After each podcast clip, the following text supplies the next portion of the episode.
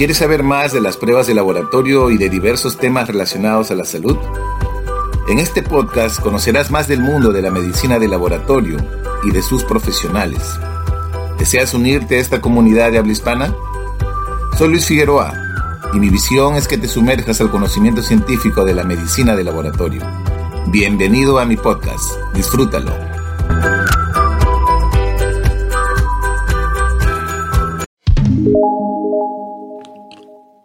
Hola y feliz día para todos. Soy Luis Figueroa y los estaré acompañando con la mejor información sobre medicina de laboratorio. Bienvenidos a un nuevo episodio de tu podcast preferido. Escribir, escribir y escribir. La palabra es agua y cada historia el río se la lleva. El escritor es quien domina la corriente. En este artículo que fue publicado ya hace buen tiempo, habla sobre por qué escribo, así te titula, y detalla la respuesta de algunos escritores en relación a esta, a esta afirmación, ¿por qué escribo? Héctor Abad Faciolince dice, escribo porque mi cerebro se comunica mejor con mis manos que con la lengua, porque el papel es un filtro, una coraza entre mis palabras y los, y los ojos del otro,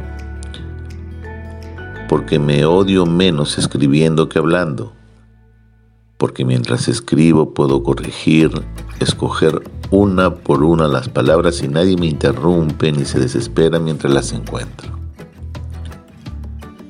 Felipe Benítez Reyes dice, si alguien le pregunta por qué escribe, lo normal es que recurra a una frase más o menos ingeniosa. Casi todas las frases ingeniosas contienen un grado oscilante de falsedad, porque el ingenio suele implicar una ligera alteración del sentido en beneficio de la formulación misma. No sé por qué escribo, ni tampoco tengo demasiado interés en saberlo. En este caso, me preocupa más el cómo que el por qué.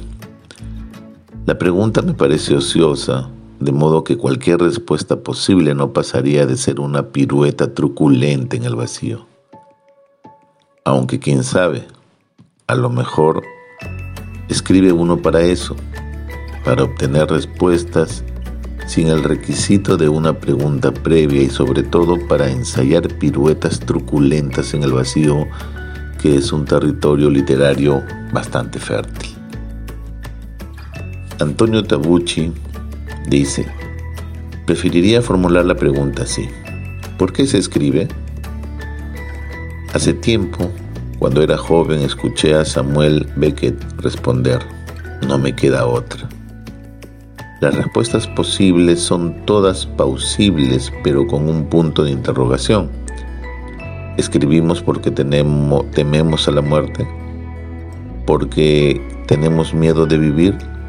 Escribimos porque tenemos nostalgia de la infancia, porque el tiempo pasado corrió deprisa o porque queremos detenerlo.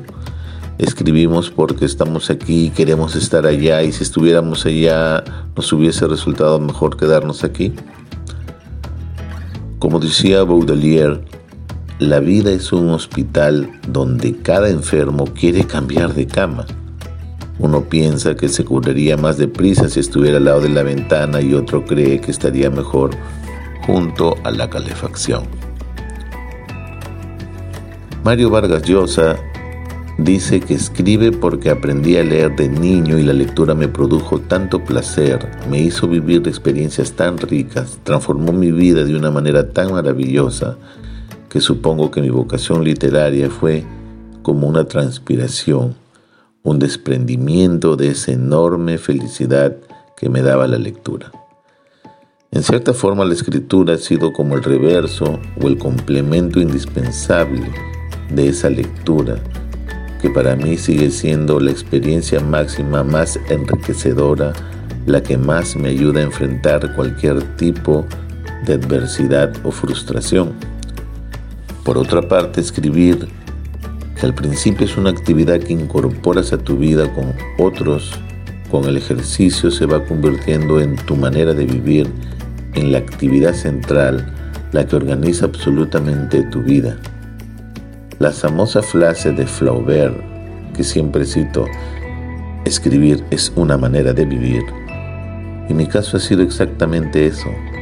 Se ha convertido en el centro de todo lo que yo hago, de tal manera que no concebiría una vida sin la escritura y por supuesto sin su complemento indispensable, la lectura.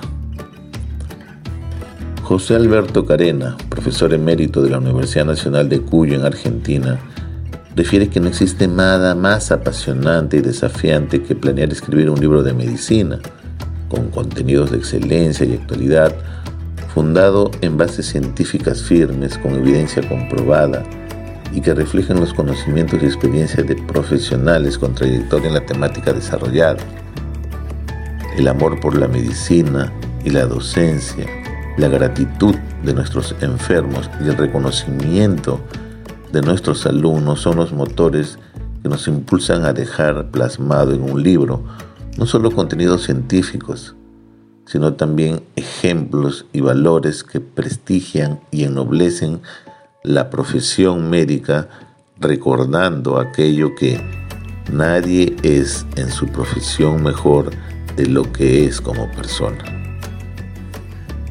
En mi caso, en estos años de mi vida profesional, encontrarme con una página en blanco y verla después llena de palabras, tratando de transmitir un mensaje con un propósito, ya sea en mis conferencias, en los artículos breves, en los artículos originales, en las revisiones científicas que realizo, boletines, libros u otros escritos, resulta ser una experiencia muy gratificante desnudando mi interés por alzar mi voz en mi sublime especialidad médica en la medicina de laboratorio, y con la única finalidad de trascender y ser inmortal.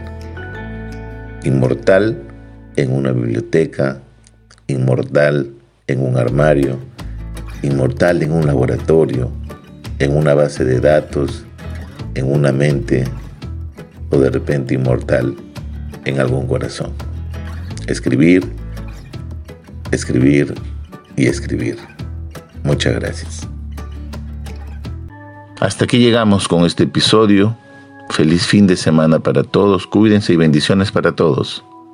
No olvides que el hombre nunca sabe lo que es capaz hasta que lo intenta. Gracias. Gracias por escucharme y te invito a que continúes siguiendo los episodios en mi podcast. Nos vemos hasta un próximo episodio. Cuídate.